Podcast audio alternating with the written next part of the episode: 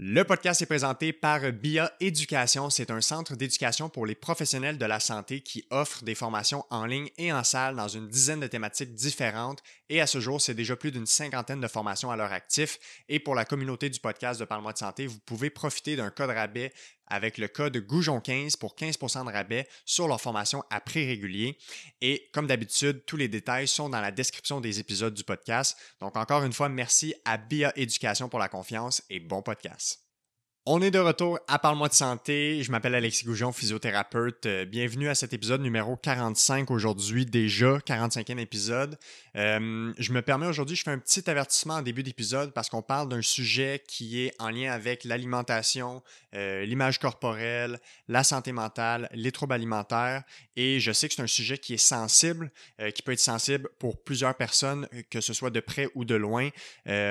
ceci dit, c'est un épisode qui est important, c'est un sujet qui est important et c'est pourquoi j'ai reçu deux expertes dans le domaine pour en parler de la bonne façon, euh, basée sur les évidences scientifiques et surtout, c'est un sujet qui est important, qui mérite d'avoir des solutions et qui mérite de sensibiliser les gens euh, à cet effet. Donc, j'ai parlé aujourd'hui avec Alexia Demacor, qui est nutritionniste, euh, qui a développé une expertise en matière de troubles alimentaires, qui est formatrice au Québec auprès de la communauté des nutritionnistes, mais aussi auprès du milieu sportif, avec sa collègue, euh, sa, compagnon de travail qui est euh, Jodie Richardson, psychologue, experte également en troubles alimentaires. Les deux ensemble ont fondé une entreprise qui s'appelle Dare to Fuel Performance, où leur mission est vraiment de sensibiliser et de former les professionnels de la santé, mais également les coachs, tous ceux qui sont dans le milieu du sport euh, à ce sujet-là, des troubles alimentaires, en termes d'évaluation, prise en charge euh, et intervention. Et c'est de ça qu'on a parlé aujourd'hui. J'avais déjà reçu Alexia de Macor à l'épisode numéro 3, en tout début d'épisode, en, en fait, en tout début d'aventure de ce podcast. On avait brièvement parler des troubles alimentaires, euh, peut-être pendant la moitié d'épisode. Je pense que c'est quand même un épisode à écouter avant celui-ci parce qu'on n'a pas, on n'a pas, on n'est pas retourné en détail dans tous les troubles alimentaires, quoi qu'on a fait un survol euh, des principaux pour, pour mettre en, en, lumière les éléments importants pour la discussion d'aujourd'hui. Mais donc, si, les, si ça vous intéresse vraiment, je vous recommande d'aller écouter l'épisode 3 en premier. Donc, aujourd'hui, avec Jody et Alexia, on a vraiment fait un tour d'horizon d'abord de qu'est-ce que c'est les troubles alimentaires, pourquoi c'est important d'en parler, mais on a également plus parlé de solutions, d'intervention concrètement, qu'est-ce qu'on fait avec ces problématiques-là. C'est super important, c'est prévalent dans la population. Il y a beaucoup de gens qui se sentent démunis, qui ne se sentent pas outillés pour faire face à ces problèmes-là. Autant les personnes qui vivent avec un trouble alimentaire que les professionnels de la santé qui interviennent et qui accompagnent les gens euh, avec ce type de problématique-là. Donc euh, voilà, sans plus attendre, je vous laisse apprécier cette super importante conversation avec deux professionnels qui sont absolument exceptionnels. Euh, donc la nutritionniste du sport Alexia Demacor et la psychologue Jodie Richardson.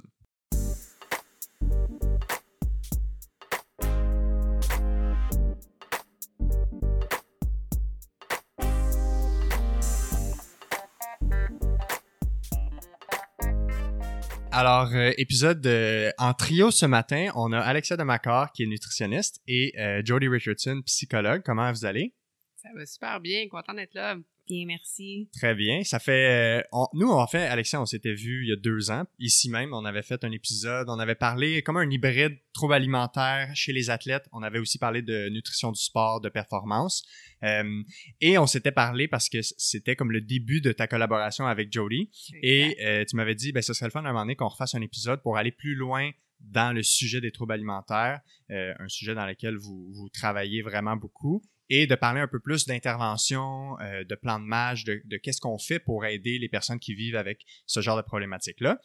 Euh, donc, c'est le sujet d'aujourd'hui. On va refaire un peu un, tour d'horizon sur euh, qu'est-ce que c'est les troubles alimentaires. Peut-être même que dans les deux dernières années, il y a des choses qui ont changé, probablement, comme la, science évolue, la, la pratique. Et on va parler d'intervention, euh, et c'est pourquoi je vous ai aujourd'hui, parce que vous êtes le duo parfait pour parler en termes de nutrition et de psychologie, et, les deux se marient très bien ensemble.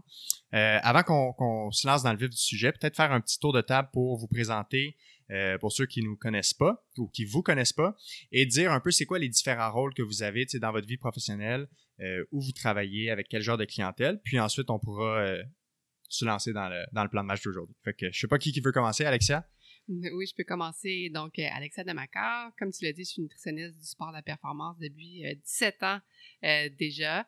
Euh, j'ai un doctorat en nutrition sportive aussi. Puis, euh, en fait, euh, depuis le début de ma carrière, je travaille avec des athlètes de haut niveau, mais aussi avec des artistes de cirque. Donc, je collabore avec le Cirque du Soleil depuis au moins 16 ans et demi aussi. donc, tout le volet accro-artistique m'intéresse beaucoup. J'ai travaillé avec plusieurs équipes nationales au fil des années, via l'INS Québec aussi. puis, je dirais que depuis les deux dernières années, principalement, je travaille avec des athlètes, des artistes qui sont atteints de troubles alimentaires. Fait que c'est principalement ta clientèle maintenant. Exact, exact. Et Jodie, toi, ça ressemble à quoi tes différents chapeaux au niveau clinicienne, professionnelle? Oui, alors, euh, premièrement, je suis euh, psychologue. Euh, ça fait plus que, disons, 20 ans que je travaille dans le domaine des troubles alimentaires. j'ai commencé en faisant des groupes de soutien avec ANEB Québec. puis après ça, j'ai commencé dans la recherche dans les troubles d'alimentation à l'Institut Douglas. Puis c'est là où j'ai fait mon doctorat. En fait, quand j'ai fini, euh, j'ai cofondé une clinique. Euh, là, on, on, est euh, presque 25 à la clinique. Wow. On spécialise dans les troubles de l'alimentation, mais il y a à peu près une dizaine d'années qu'Alexia et moi sommes rencontrés. Moi, je suis pas athlète, je suis pas dans le domaine, mais mon mari a été athlète professionnel. Là, il est entraîneur. alors, on s'est rencontrés à une de ses compétitions. Puis on a commencé à jaser par rapport aux troubles d'alimentation chez les artistes de cirque, en fait. Puis ça, ça m'a vraiment intéressée et on a commencé à tranquillement travailler avec des cas ensemble. Puis durant les dernières dix années, c'est ça qu'on fait. Euh, la, ça fait la majorité de, de, de nos cas qu'on voit ensemble. Puis là, dans, là je, je, pense que ça fait quoi, comme deux ou trois ans que vous avez lancé votre projet officiel commun qui s'appelle Dare to Fuel Performance. Euh, c'est quoi la mission de ce projet-là? Euh, le, le, pourquoi ça existe, puis qu'est-ce que vous faites à l'intérieur de ce projet-là? En fait, on vient de fêter les un an. OK, un an. Mais ça fait deux, trois ans que, que vous travaillez là-dessus au moins. Là. Exact. Ouais, c'est ça. OK. Mais en, fait, je pense, euh, comme Jody le disait, on, on, collabore ensemble pour aider les, les, athlètes, les artistes, dans le fond, qui, qui vivent avec des troubles alimentaires depuis plusieurs années déjà. Mais là, la demande était malheureusement tellement importante qu'on s'est dit, OK, mais il faut qu'on aille chercher renfort, puis il faut qu'on aille former les autres professionnels de la santé pour pouvoir nous aider à avoir cette clientèle-là. Donc, on a eu l'idée de mettre sur pied justement des formations, d'abord pour les diététistes, nutritionnistes, puis par la suite pour les psychologues aussi, pour savoir comment euh, dépister, comment faire le traitement, comment intervenir, comment gérer l'entraînement, parce que c'est des formations qui n'existent pas en fait nulle part. Donc, on a, on a décidé justement de débuter par ces formations-là. Puis à un moment donné, on s'est dit, OK, on est prête, on va, euh, on va concrétiser en fait la chose, notre projet. On va euh, justement démarrer Dare to Fuel Performance. Donc, euh, c'est ça, ça fait, ça fait un an maintenant. Parce c'est quoi que vous avez vu avec le temps la, la plus-value d'avoir vos deux cerveaux ensemble, puis surtout vos deux chapeaux professionnels différents? Quand ça vient ensemble, c'est quoi l'avantage que vous avez vu de ça? Bonne question. Parce que euh, c'est deux professionnels qui sont très, très impliqués dans La, prise en charge des troubles alimentaires, tu sais. Mais dans le traitement, en fait, ce que ça fait, c'est que je pense que traiter une trouble alimentaire, euh, mais pour le client, euh, c'est très, très anxiogène. Ouais. Alors, ils ont besoin de vraiment sentir une, bonne confiance dans mm-hmm. leurs équipes. Puis je pense que d'être une équipe qui travaille tellement ensemble depuis des années, on a une, bonne confiance qu'on peut les aider. Je mm-hmm. pense qu'ils voient qu'on on, donne les mêmes messages, on renforce les mêmes messages, puis sans vraiment appuyer par notre équipe. Alors, pour moi, ça, c'est énormément aidant, ce mm parti-là. Je pense aussi, c'est le fait, je veux dire, on, on, sait, on connaît que le traitement du trouble alimentaire, ça doit être interdisciplinaire, mm-hmm. mais nous, on a vu euh, un réel impact avec le fait vraiment d'enligner justement nos interventions avec euh, les athlètes, avec les artistes euh, sur une base euh, hebdomadaire. Donc, on sait ce qui, a été vu, les choses qui ont été plus anxiogènes. Donc, j'informe Jodie tout le temps des, éléments que j'ai travaillés, dans le fond, avec la clientèle. Comme ça, elle, elle peut m'aider au niveau psychologique pour aider justement à atteindre ces objectifs-là. Fait que je pense que c'est ce qu'on veut aussi promouvoir. Toutes les interventions qu'on fait, on les fait ensemble, elle et moi, pour montrer aux gens que ce soit psychologue, nutritionniste, que ce travail-là, cette collaboration-là est vraiment essentielle et peut faire la différence? On avait parlé euh, un petit peu dans l'épisode, je pense que c'est l'épisode 3 ensemble sur euh, les troubles alimentaires. En tout cas, on avait fait une partie de l'épisode là-dessus. Euh, si on se remet un peu dans le bain et qu'on fait un tour d'horizon de qu'est-ce que c'est les troubles alimentaires, il y, a, différents types aussi ou, catégories. Je ne sais pas comment, comment on appelle ça, si c'est des classifications. Déjà pour avoir une base de, quoi on parle, puis ensuite on, jasera du dépistage, de la prise en charge et tout ça. OK, premièrement, euh, les troubles alimentaires, ils habitent comme dans une famille. On va dire, on va parler plus généralement des troubles d'alimentation. C'est sûr qu'il y a l'anorexie, la boulimie, l'hyperphagie boulimique, puis autres troubles d'alimentation. C'est un, trouble qui, quand on vit de la détresse, ça affecte le fonctionnement, mais ça ne tient pas nécessairement tous les critères d'un trouble alimentaire, anorexie, boulimie, hyperphagie. Mais au cœur du trouble alimentaire, c'est vraiment la préoccupation avec le poids, la silhouette et leur contrôle. Alors, on dit que ça, c'est vraiment la cœur du trouble alimentaire. Puis ça, on, peut se, euh, se, se, rendre là par différentes pistes. Mm-hmm. C'est vraiment euh, une trouble avec plusieurs facteurs de risque. On dit que c'est bio, psycho et social. C'est sûr qu'il y a des facteurs de risque biologiques et génétiques. Euh, peut-être des, des, gènes qui peuvent affecter certaines choses comme des traits de personnalité ou même l'appétit ou, le poids. Ça, c'est un peu plus nouveau dans les recherches, mais les, les, les, les traits de personnalité, c'est sûr. Euh, certains traits de personnalité comme le perfectionnisme, l'obsessionnalité, par exemple, euh, aussi euh, une affectivité labile pourrait être un facteur de risque. Puis il y a énormément de facteurs de risque socioculturels euh, on travaille beaucoup avec les athlètes. Alors, ça peut être que, que c'est des, costumes révélateurs, que c'est des, comportements de, personnes dans leur entourage, que leurs pères ont, des troubles alimentaires, quoi que ce soit. Pour une raison ou une autre, ils se rendent à un point où ils, développent cette préoccupation-là. Mm-hmm. Cette préoccupation-là, mais ça les amène à, vouloir faire des choses pour contrôler cette préoccupation, right? Si, si moi je sens obsédée par rapport à quelque chose, mais je vais vouloir faire quelque chose pour gérer ça, alors ça amène une certaine restriction alimentaire, normalement. Euh, peut-être un peu plus d'exercice physique, des, des, comportements pour essayer de contrôler le poids et la silhouette. Hein. Ça peut être aussi de se regarder euh, dans le miroir, checker le, chiffre sur la balance, euh, plusieurs choses qu'il qui peut faire. Puis ce qu'on dit, c'est que on, se rend, on peut se rendre dans deux places. On peut se rendre dans la malnutrition parce qu'on fait trop de restrictions en essayant de vraiment euh, gérer cette obsession avec, avec le poids, la silhouette. Euh, puis là, on est pris avec des symptômes de malnutrition. Euh, les symptômes de malnutrition, malheureusement, ça peut être, c'est sûr, ça peut être la fatigue, la difficulté à concentrer, l'étourdissement, des choses comme ça, mais ça peut aussi être l'anxiété, l'irritabilité, puis plus d'obsessionnalité, malheureusement, parce qu'on est comme dans un état de survie. Hein. Alors, on est plus anxieuse. Puis tout ça, ça va renforcer la préoccupation parce que parce qu'on est vigilante par rapport à l'alimentation.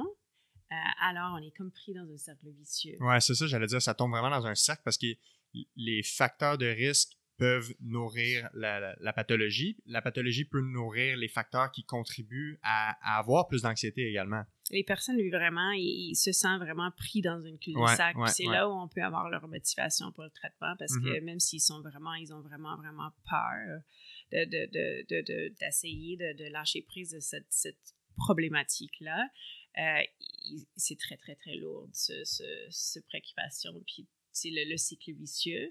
Puis la plupart des personnes, à un moment donné, le corps va prendre le dessus, puis ils vont vivre des épisodes de perte de contrôle sur la nourriture, c'est-à-dire ils vont vivre des épisodes où ils mangent de façon où ils sentent pas en contrôle, peut-être des grandes quantités de nourriture parce que le corps va essayer de se nourrir, c'est juste normal. Ouais, c'est ça qu'on appelle les, le binge eating là, ou les, les périodes. Ça, les épisodes boulimiques. Ouais, ok, c'est ça. Alors, euh, ça peut être quand la personne est en sous-poids, qu'il vit des pertes de contrôle, ou ça peut être peut-être qu'ils sont même pas dans la euh, syndrome malnutrition, mais ils font de la restriction, ils essaient de, contrôler les choses, ils, ont beaucoup de restrictions cognitives, puis euh, là, ça va engendrer des, des, pertes de contrôle. C'est le plus qui essaie de contrôler, le plus qui, qui expérience des, pertes de contrôle, ça amène énormément de détresse.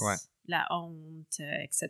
Puis souvent, ce qu'on va voir, c'est que au fur du temps, ils vont comme apprendre aussi que les épisodes boulimiques gèrent aussi les émotions. Alors là, on a une autre porte d'entrée pour les épisodes boulimiques. Euh, puis des fois, ils essaient de compenser pour ces épisodes-là euh, en faisant plus d'exercices, en faisant la jeûne ou autre méthode purgative, par exemple.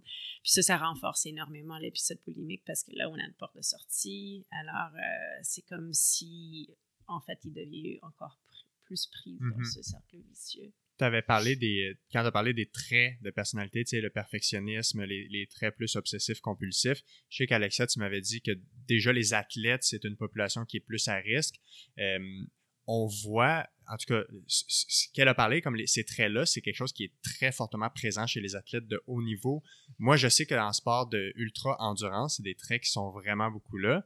Est-ce qu'il y a des. Je sais que tu m'avais aussi déjà parlé que les, les euh, sports en lien avec l'image euh, esthétique, soit les sports jugés, on, pense au patinage artistique, on pense au plongeon, euh, les artistes de cycle, tout ce qui a un aspect visuel, c'est également peut-être une, sous-catégorie encore plus à risque. Euh, qu'est-ce qu'on sait là-dessus justement dans qui qui est plus à risque à développer ces troubles-là? Ben, ce qui est intéressant, c'est quand on regarde la littérature scientifique, en fait, effectivement, tous les sports dont tu mentionnes, souvent, on va, on va mentionner que ce sont les sports les plus à risque, c'est-à-dire euh, les, sports, les disciplines qui sont jugées, les disciplines euh, qui, euh, où, le poids va directement affecter la performance. par contre, nous, ce qu'on remarque en, pratique, en fait, c'est que c'est des athlètes de tous les sports. Puis ça, c'est quelque chose, je pense qu'il y a, je ne sais pas si ça a changé ou c'est le fait qu'ils vont plus chercher de l'aide, mais on a des athlètes, que ce soit en tennis, en hockey, en escalade, en basket, en volée, en ski alpin.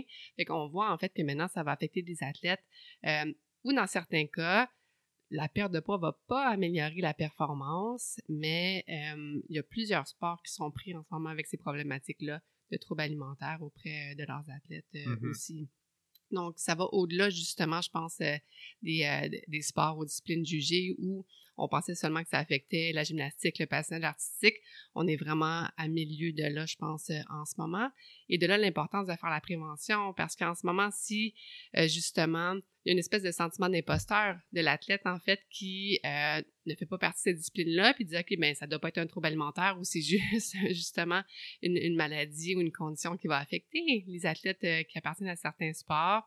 il y a encore beaucoup de préjugés par rapport au fait que c'est juste une maladie de filles et non de garçons aussi. Euh, donc, ça va souvent s'exprimer différemment, mais nous, quand on donne nos formations, on explique, on donne beaucoup d'exemples. Dans le fond, chez les joueurs de football, ça peut ressembler à quoi, justement? Euh, puis ça, ça fait partie du problème parce que ces athlètes-là, ils n'iront jamais chercher de l'aide parce qu'ils pensent, ils pensent juste qu'ils sont soit fous, parce que souvent, en utilisant leurs mots, c'est ça, quand, quand on leur en parle, ils disent « Oh mon Dieu, je pensais que j'étais fou. Euh, je pensais pas que c'était quelque chose qui pouvait se traiter. Euh, mais, mais je pense que c'est d'être conscient que ça peut affecter tous les athlètes, peu importe leur sport. Puis là, quand on, on parle des différents types, est-ce qu'on a vraiment des balises claires pour être capable de catégoriser le, sous-type. Tu, parlais qu'il y avait des. C'est comme une grande catégorie, puis là-dedans, il y a des sous-catégories. Est-ce qu'on on a. Est-ce que c'est pertinent de un, de savoir c'est lequel des sous-catégories, puis deux, comment on, comment on fait pour savoir ça? Mais je pense que c'est sûr que c'est pertinent. Euh, ce qu'on euh, ce qu'on dit souvent, c'est que mais l'anorexie, c'est un peu le portrait typique du trouble alimentaire. Sauf que ça affecte c'est le moins fréquent, en ah fait. Ah ouais, hein? Ouais. Euh, Mais c'est une catégorie à part. Comme c'est une des sous-catégories, c'est l'anorexie. l'anorexie. Euh, c'est vraiment quand les apports euh, énergétiques ne sont pas assez pour combler les besoins de, la personne pour leur âge, leur développement, leurs besoins, en fait. Alors, souvent, ils vont perdre du poids. C'est pour ça qu'on voit cette, cette, image de quelqu'un très, très maigre. Sauf que chez les athlètes, ce qu'on voit, c'est que euh, leurs, apports énergétiques sont plus hauts, puis ils sont des corps euh, plus musclés. Hein. Alors souvent, ils, ont, ils vont passer sous le radar pour l'anorexie parce qu'ils ont pas comme ils ont un IMC plus normal, sauf qu'ils mangent pas assez pour leurs besoins. Ils sont vraiment, ils sont en, symptômes de malnutrition. Ils ont plein de différents symptômes. Alors, ça cote pour l'anorexie, mais ils, ne se sentent pas comme si c'était une vraie anorexie. parce, que l'image physique est l'image d'un corps qui serait considéré normal. Exactement, exactement. Puis si on parle de la boulimie, mais la boulimie, c'est quand la personne va encore avoir beaucoup de, règles alimentaires, restrictions, etc., mais ils vont vivre ces, ces pertes de contrôle qu'on a discuté sur la nourriture, des épisodes boulimiques, ils mangent une grande quantité de nourriture, puis ils se sentent hors de contrôle. Comme j'ai dit, c'est très, très normal. La plupart des personnes vont tomber là-dedans à un moment donné. S'ils font assez de restrictions, s'ils sont même anorexie, ils vont développer des, des, épisodes boulimiques à un moment donné. Euh, mais ce qu'on voit aussi, c'est que normalement, pour la boulimie, c'est la compensation. Souvent, on pense aux purges, au vomissement. Mais chez les athlètes, c'est souvent l'exercice physique qu'ils vont utiliser comme De façon comme excessive. Oui, c'est ça, pour compenser, mm-hmm. pour un sentiment d'avoir trop mangé. Alors là, je dois faire plus d'exercice, ou je dois me forcer plus demain, ou ça peut être la jeûne, ou ça peut être de juste sauter le repas euh, le lendemain matin puis pas manger avant l'entraînement. Puis ça, ça passe aussi inaperçu. Alors, chez les athlètes, c'est beaucoup plus difficile à, identifier les troubles alimentaires à cause de certains de ces comportements-là. L'hyperphagie boulimique, c'est comme euh, la boulimie, sauf qu'il n'y a, y a pas de, de compensation.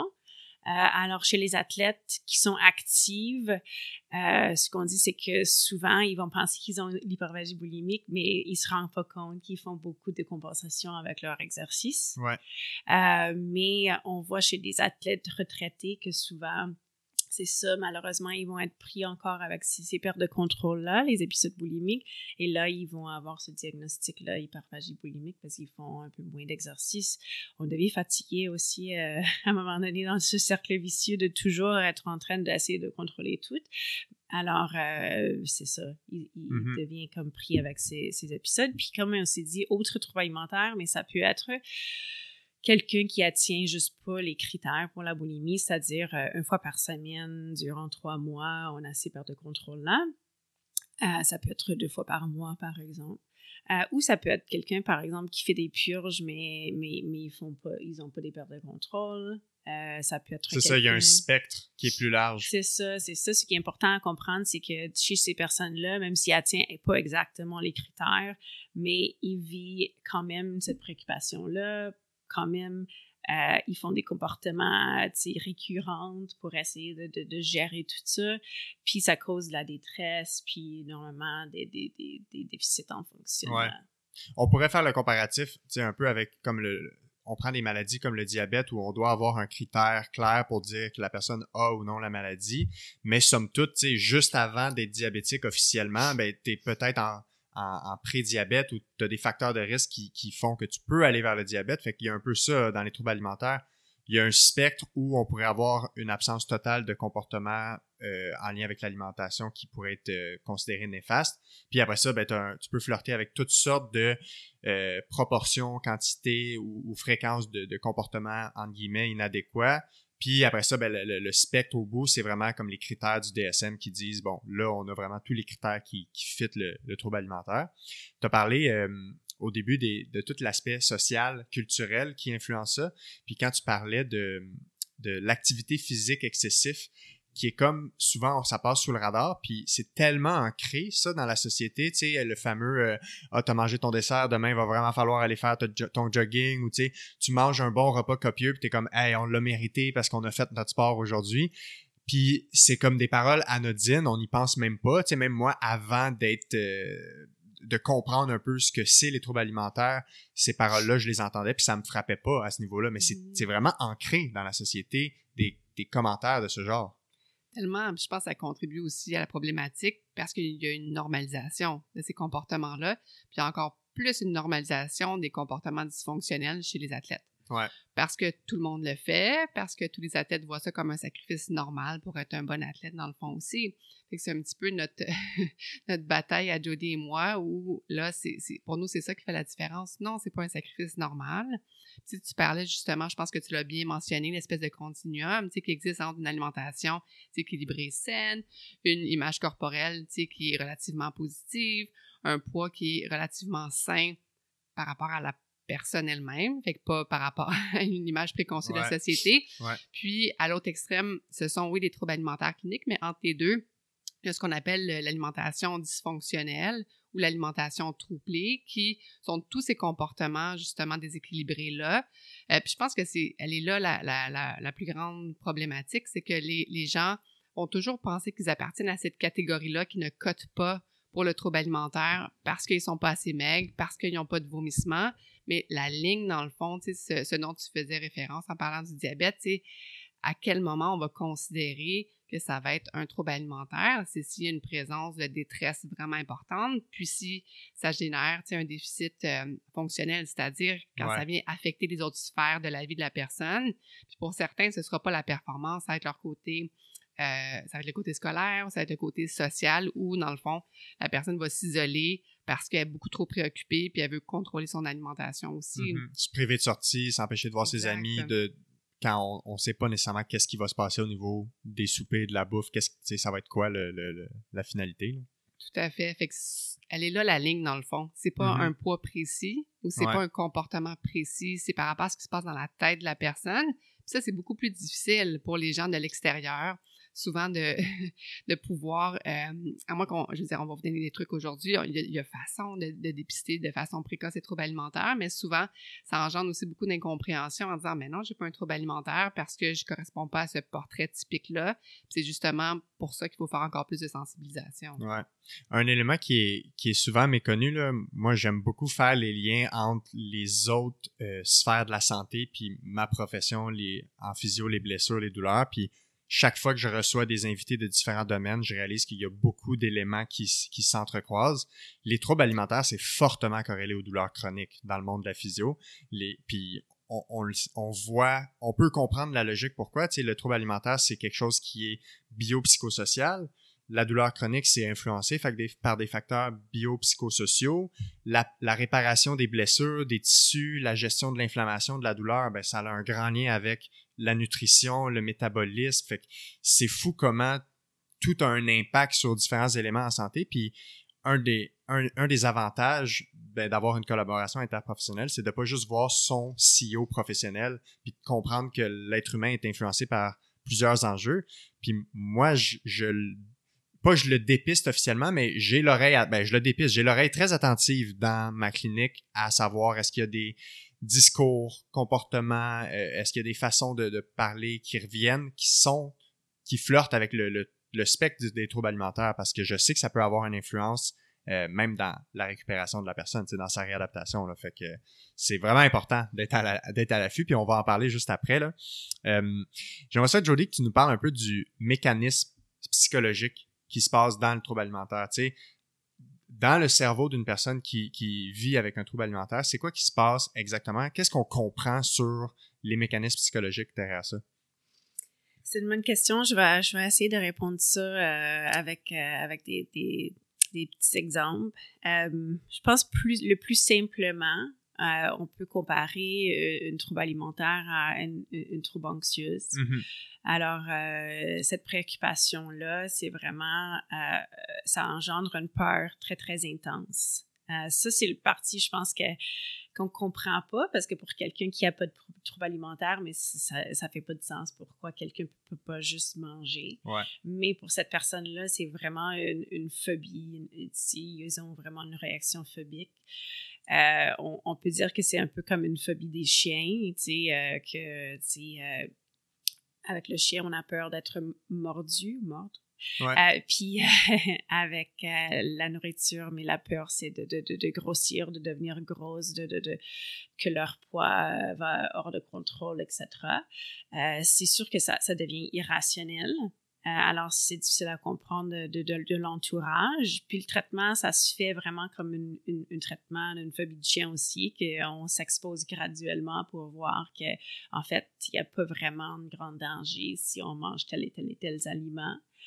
Euh, mais on dit aussi que c'est un peu comme une, une toque parce que parce qu'on peut pas éviter la nourriture comme on peut éviter les chiens si on veut. Ouais, c'est ça, ça fait partie du quotidien. c'est ça, c'est un peu plus comme des microbes en fait. Alors, avec les microbes, qu'est-ce qui arrive? Mais c'est plus une trouble obsessif compulsif qu'on développe parce que euh, c'est la façon d'être hyper vigilante par rapport à une menace. Alors, on, développe des, des, des, rituels, des stratégies, des, des comportements euh, qu'on appelle compulsifs pour essayer vraiment de sentir plus en sécurité, de gérer cette anxiété-là. Chaque fois qu'on fait notre compulsion, mais c'est sûr, ça, ça baisse un peu l'anxiété dans le moment. Ouais, c'est ça. Ça, ça renforce euh, le fait qu'on doit faire ce comportement-là. Alors, on devient pris dans une, cycle un peu ce qu'on appelle obsessif-compulsif, parce que là, l'obsession retourne, puis on doit faire la compulsion.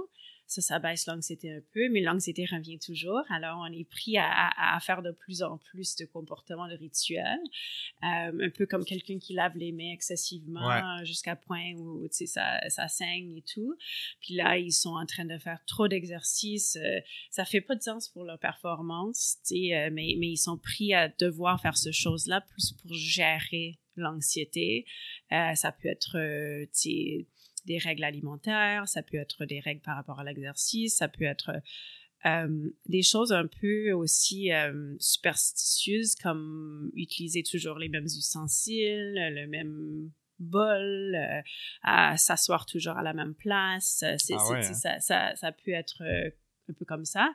C'est sûr que je pense que ça, c'est la façon la plus simple d'expliquer ça. Donc, j'imagine, donc la, la, la compulsion est comme une stratégie d'évitement pour calmer l'anxiété à court terme, mais comme toute stratégie d'évitement va toujours amener la notion de augmentation de l'anxiété sur le long terme. C'est ça, c'est ça qui arrive malheureusement, c'est ça. C'est où quand on veut éviter l'anxiété, on peut ou faire de l'évitement ou faire comme euh, des comportements compulsifs pour essayer de, de, de, de contrôler. Alors, on est où dans l'évitement ou on est dans le, contrôle excessif, puis contrôle excessif, c'est souvent vérification, faire trop de recherches sur quelque chose, euh, regarder trop euh, les, calories, tu sais, euh, contrôle, contrôle, contrôle. Puis à l'autre bout, ça peut être l'évitement total, tu sais, je mange plus ça, je porte des, grosses vêtements pour des grands vêtements pour que les personnes ne mm. me voient pas, je me cache, je veux pas prendre des photos, je veux pas être dans les vidéos, etc., etc. C'est tellement multifactoriel et complexe que le dépistage doit tout le temps être un défi, autant pour ceux qui sont habitués de prendre en charge des troubles alimentaires, mais encore plus pour ceux que c'est pas leur, cheval de bataille principal, mais qui sont quand même impliqués avec des athlètes, euh, des sportifs. Fait que, je pense aux entraîneurs, je pense euh, aux kinésiologues, les physios, bon, psychologues, nutritionnistes, probablement qui ont déjà davantage de formation là-dedans. Euh, ça doit rendre le dépistage difficile. Fait c'est quoi les points clés dans le dépistage? Euh, comment on fait de un pour les gens qui c'est pas leur leur, leur dada nécessairement, qui sont pas au courant? Puis euh, après ça, on pourra jaser de, de, concrètement qu'est-ce qu'on fait avec, euh, avec ces problématiques-là. Premièrement, le dépistage, c'est tellement, tellement important.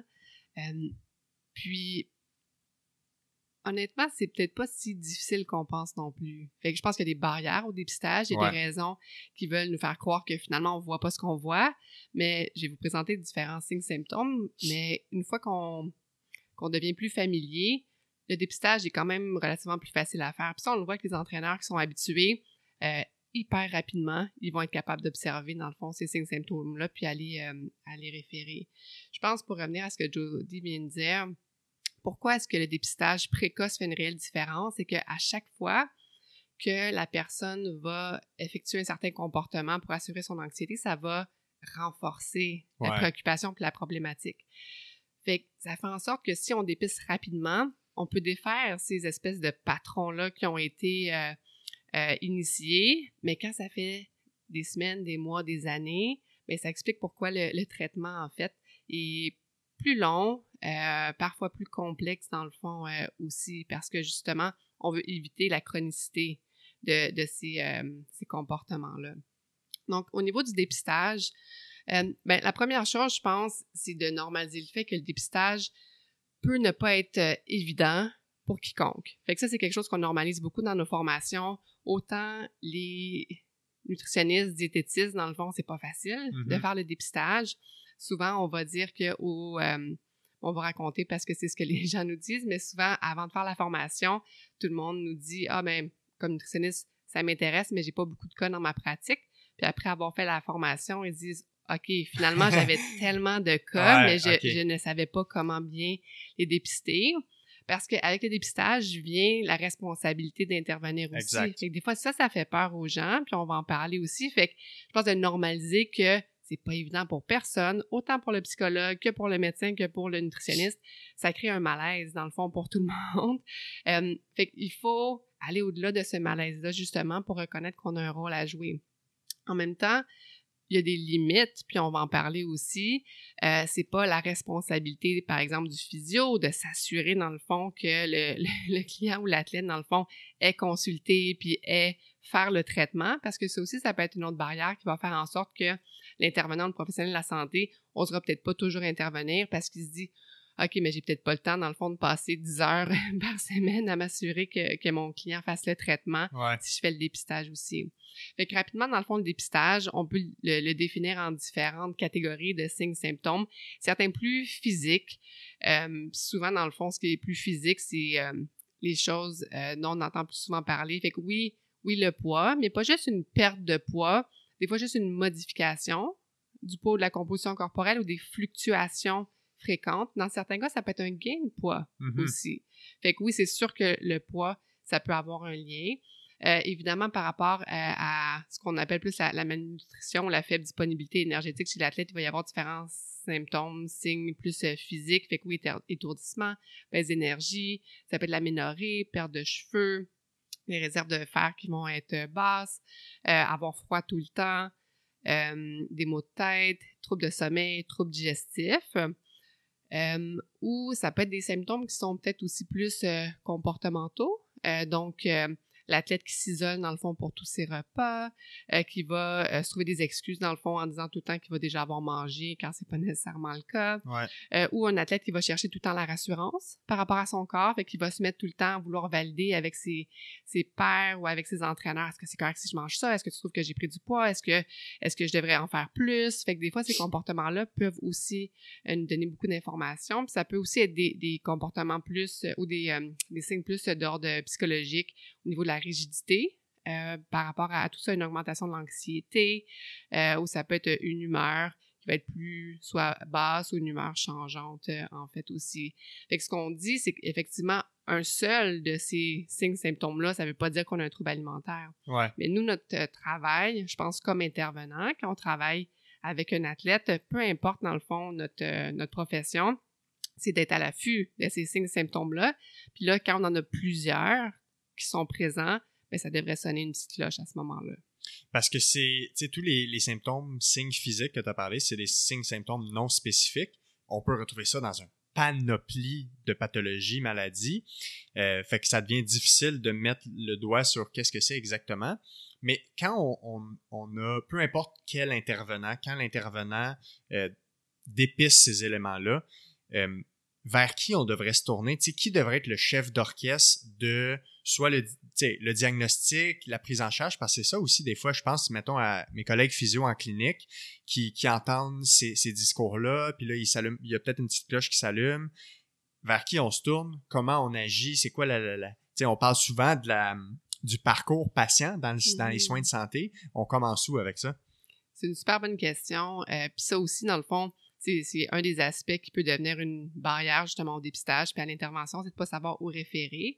Euh, nous, la façon dont on l'explique, en fait, tu me parles de physiothérapeute, mais ça peut être un entraîneur. Oui, absolument. N'importe euh, quel intervenant qui n'est pas spécialisé, en fait, qui n'est pas nutritionniste, psychologue ou médecin, son rôle, c'est le dépistage et la première intervention. Et qu'est-ce que nous, on considère comme la première intervention?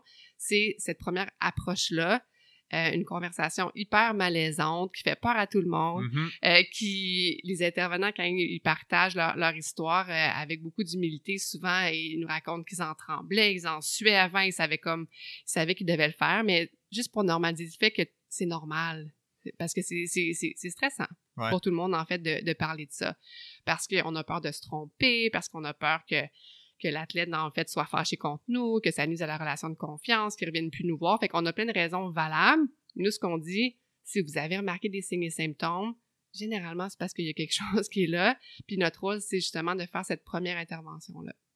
Fait que comment est-ce qu'on fait ça? Nous, on a comme simplifié l'intervention en cinq étapes. Fait que la première, en fait, c'est on exprime ses préoccupations. Fait qu'on dit à l'intervenant de parler au je. Fait que Hmm. c'est je suis inquiet ou je m'inquiète dans le fond depuis quelques semaines. Ensuite, la deuxième étape, c'est euh, d'énumérer les faits. Donc, euh, tous les signes, les symptômes qu'on a observés, mais de façon très euh, sans jugement, on va les exposer dans le fond à la personne. Fait que je m'inquiète depuis les dernières semaines parce que j'ai remarqué que ta blessure euh, semble pas guérir, parce que tu arrives tout le temps euh, en pleurant à la rencontre, parce que euh, tu me dis que tu n'as pas tes règles depuis euh, six mois. Donc là, on arrive vraiment avec les faits. C'est pour ça que c'est important de, pouvoir bien s'attarder aux différents signes et symptômes. Ensuite, numéro 3, on laisse la personne répondre. On laisse la personne, en fait, euh, on lui laisse place là, pour, une, pour une réaction. Peu importe, dans le fond, la réaction, que, que ce soit la colère, que ce soit les pleurs ou que ce soit le déni, parce que souvent, ça va être le déni, puis c'est correct dans le fond aussi, pour après ça, en venir à justement les références. C'est pour ça que nous, pour les organisations sportives ou pour les cliniques de physiothérapie ou toute clinique, dans le fond, ça peut être bien d'avoir une espèce de, soit une feuille préfet Ouais. avec différentes ressources euh, dans, dans le privé ou des ressources justement euh, sur, sur Internet. Mais ça, je pense que chaque organisation, chaque euh, entreprise, bon, c'est juste mon ordi. chaque entreprise peut euh, euh, justement euh, de manière très proactive en fait mettre sur pied une feuille comme ça comme Ouais. ça ça facilite beaucoup le travail par exemple du physiothérapeute Ouais. Et Un la- accès à des ressources fiables, c'est rapidement, là. ouais puis dans les ressources en fait ce qu'on va dire c'est sûr je veux dire en psycho on, on va être honnête là il y a des mois des années d'attente Ouais. euh, en ce moment encore plus dans le réseau euh, public Ouais. Euh, c'est pas tout le monde qui est spécialisé en troubles alimentaires non plus, puis ça, ça fait la plus grande différence. Euh, donc, souvent, la, la première porte d'entrée peut être le médecin, le médecin du sport et ou la nutritionniste. Fait que souvent, c'est ce qu'on va suggérer aux gens. Euh, surtout s'ils sont en déni, c'est correct, mais pourquoi on n'irait pas faire une évaluation médicale? Pourquoi est-ce qu'on n'irait pas justement faire une rencontre euh, en nutrition? Comme ça, on va pouvoir vraiment en avoir le cœur net, puis voir si tous ces symptômes-là, tous les signes que j'ai observés, s'ils sont associés à une cause euh, nutritionnelle. Ouais. Puis le numéro 5, c'est le plus important, c'est de faire le suivi. Mhm. Parce que souvent, les gens interviennent, la personne a juste nié, puis là, ça arrête là. Ouais. Euh, puis, une, en fait, une analogie qu'on va utiliser, c'est par rapport justement à la blessure physique. Fait que, tu sais, un entraîneur ou quelqu'un euh, qui, qui prend un athlète qui s'est blessé, ben, il va vouloir refaire le suivi pour voir comment ça s'est passé avec ta blessure, comment ça se passe avec ta blessure, est-ce que tu te sens mieux, est-ce que c'est pire ou peu importe. Ouais, ouais. Mais c'est de dire à la personne, OK, je sais qu'aujourd'hui, là, c'est une grosse discussion, c'est peut-être difficile, en fait, euh, pour toi à entendre, je vois selon ta réaction, bref, peu importe la réaction de la personne, mais notre prochain rendez-vous, on va s'en reparler. Ça, c'est hyper, hyper important que la personne sache, en fait, qu'il va y avoir une prochaine intervention. Puis souvent, on pense que parce que la personne a nié que ça servait à rien, mais au contraire. Puis des fois, c'est pas cette fois-là que les gens vont décider de chercher de l'aide, mais ça va être des années plus tard, puis souvent, Jody et moi, on va le dire, les gens, ils se souviennent de cette personne-là Ouais. qui a osé dire quelque chose à l'époque, euh, puis ça va avoir fait une différence dans leur vie. Peut-être qu'ils n'étaient pas prêts à aller chercher de l'aide là, mais euh, encore une fois, ça va avoir fait la différence. J'interromps le podcast deux petites secondes pour te parler de mes amis de chez BIA Éducation. Et oui, tu auras compris que BIA Formation s'appelle maintenant BIA Éducation. Je te parle de leur formation qui s'appelle la biomécanique en mouvement, palpation, analyse et prescription d'exercices. Formation en salle qui aura lieu le 26 et le 27 novembre 2022 à Montréal, qui s'adresse aux physiothérapeutes, technologues en physiothérapie, thérapeutes du sport, kinésiologues. Pour tous les détails, comme d'habitude, le lien sera dans la description de l'épisode du podcast d'aujourd'hui et vous pouvez profiter, comme d'habitude, du code rabais Goujon15 pour 15% de rabais. Ouais, fait que les gens se rappellent de la personne qui a fait le, le, le pas de plus pour, son bien-être puis pour ça, qui se souciait de cette personne-là. Exact. Euh, on, je pense, moi, je pense souvent au, la plus grande barrière, c'est quand les gens travaillent dans leur clinique seuls. Tu sais, moi, c'est mon cas, je suis dans ma clinique de physio. Euh, parce que c'est beaucoup plus facile quand tu as une équipe. Souvent, les athlètes déjà dans le haut niveau, ils ont tout- souvent une équipe de plusieurs professionnels. Fait que ça peut être plus facile de relayer vers la bonne personne.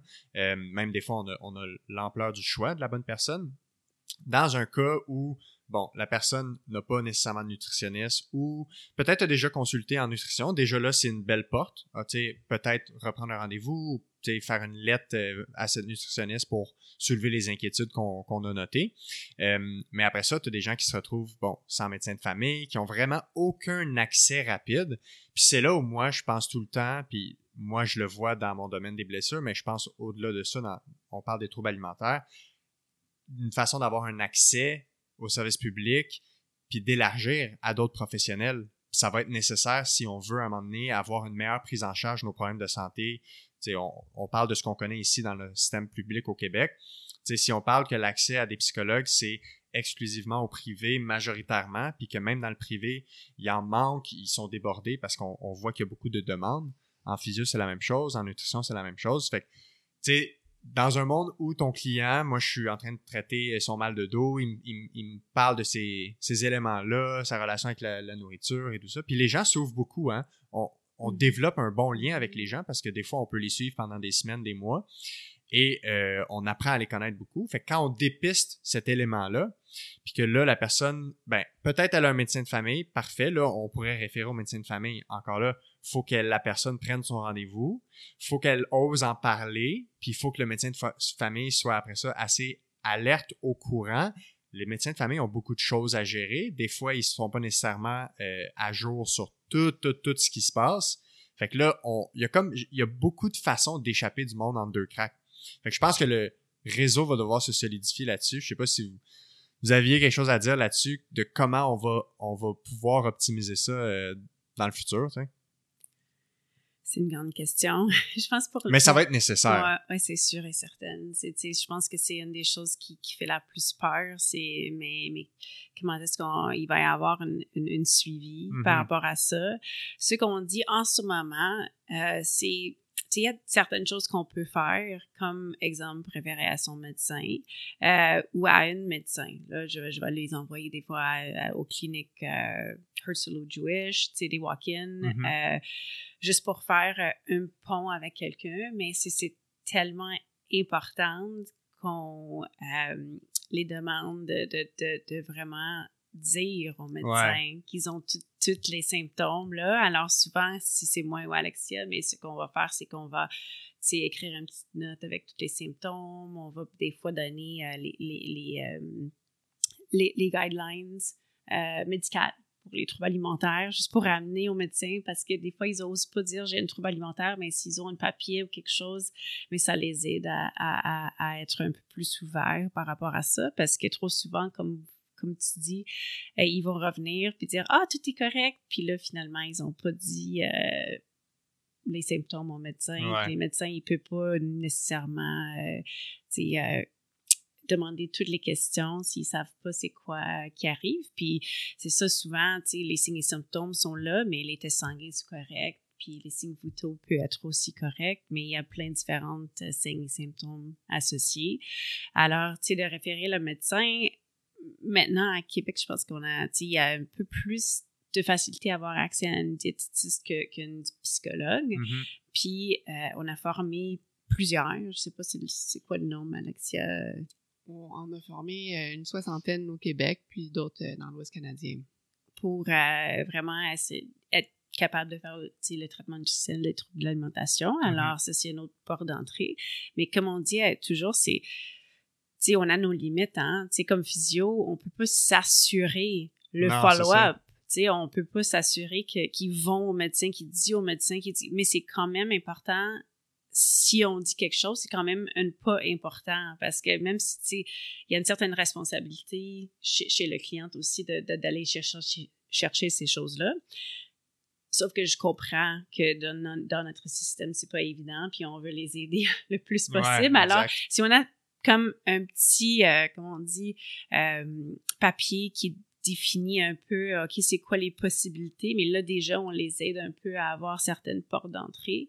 Euh, mais c'est ça, c'est, ça vaut la peine quand même de dire quelque chose parce que, tu sais, il y a aussi des, des, des, ressources gratuites comme Anib Québec où il peut aller faire des groupes de soutien, s'informer un peu plus. Tu sais, ce qui est important, c'est qu'ils commencent à comprendre parce que personne pense qu'ils sont comme assez malade pour avoir un trouble alimentaire. Ouais, c'est ça. Ouais. Euh, puis Les gens, ils pensent vraiment- au spectre extrême final. Ouais, Ouais. c'est ça. Puis, puis ça peut avoir des, des, des répercussions quand même importantes sur leur vie, Ouais. malheureusement. Ils sont souvent dans le spectre extrême final, comme tu dis, sans le savoir. Mm. Parce que, tu sais, oui, on parlait de l'anorexie, la boulimie, l'hyperphagie boulimique, mais il y a l'autre catégorie, dans le fond, on peut appeler plus simplement autre trouble alimentaire. là. Le, le, le nom DSM-5 est un petit peu plus complexe, mais en voulant dire que c'est des gens qui vont coter le trouble alimentaire souvent sans le savoir euh, aussi. Euh, mais je pense comme on prend l'exemple dans le fond d'un physiothérapeute, là, parce que c'est ton cas aussi. Euh, c'est l'apport nutritionnel de l'athlète ou du patient ou du client va avoir un impact, dans le fond, sur ta capacité à pouvoir aider la personne. Ouais, de justement. assurément. Fait que, tu sais, des fois, quand, quand parce que ça, ça, ça, ça peut s'appliquer à la nutrition ou à autre chose, mais c'est d'exposer, dans le fond, au client, regarde, en ce moment, là, on est rendu à une intersection, faut que quelque chose change. Ça fait des, des semaines, ça fait des mois que tu viens me voir pour telle blessure. Je suis pas certain, ou je suis pas certaine que tu comptes tes besoins, puis je pense que ça, ça nous empêche d'aller plus loin. Qu'est-ce que tu en penses si on prend une pause, la physio, prends cet argent-là, va voir, dans le fond, en nutrition, quelques rencontres, puis fait, puis après ça, on reviendra euh, se voir si la- l'argent est un enjeu. Moi, je le fais, dans le fond, pour la psycho. Ouais. Ou si la personne n'a pas assez d'argent pour faire les deux, je dis, regarde, on est bloqué, je préfère qu'on prenne une pause, euh, puis qu'on aille chercher d'autres ressources, parce qu'en ce moment, de toute façon, si on continue à se voir, on va pas progresser tant que ça aussi. Ouais. Ou dans le meilleur des deux mondes, tu fais l'in- l'intervention parallèle. Tout à fait, tout à fait. Mais je pense que s'il y a un enjeu financier, Ouais, on peut prendre une pause, mais c'est d'expliquer aussi que ça a un impact sur ton travail. Fait que des fois, ça, ça va motiver euh, beaucoup la personne à aller chercher dans le fond de l'aide. Puis moi, je collabore avec des cliniques de physio, puis souvent, dans le fond, c'est comme ça. Je le sais quand ils, me- souvent, ils me réfèrent des gens, mais c'est parce qu'ils ont un petit doute aussi par rapport euh, Ouais. aux, aux troubles alimentaires. Fait que, ça revient dans un, un spectre plus grand, oui, plus d'accès aux services, mais moi, je pense que les nutritionnistes devraient être toutes formés en troubles alimentaires, ce qui n'est pas du tout le cas. Fait que je pense que ça, ça ferait une immense différence euh, aussi. Ouais. C'est quand même fascinant d'un point de plus d'un côté négatif que tous les nutritionnistes ne sont pas formés comme ça au bac à l'université. Mais je pense que initialement, écoute, moi, ça fait, euh, ça fait presque 20 ans que j'ai commencé mon bac. Ouais. Ça fait longtemps.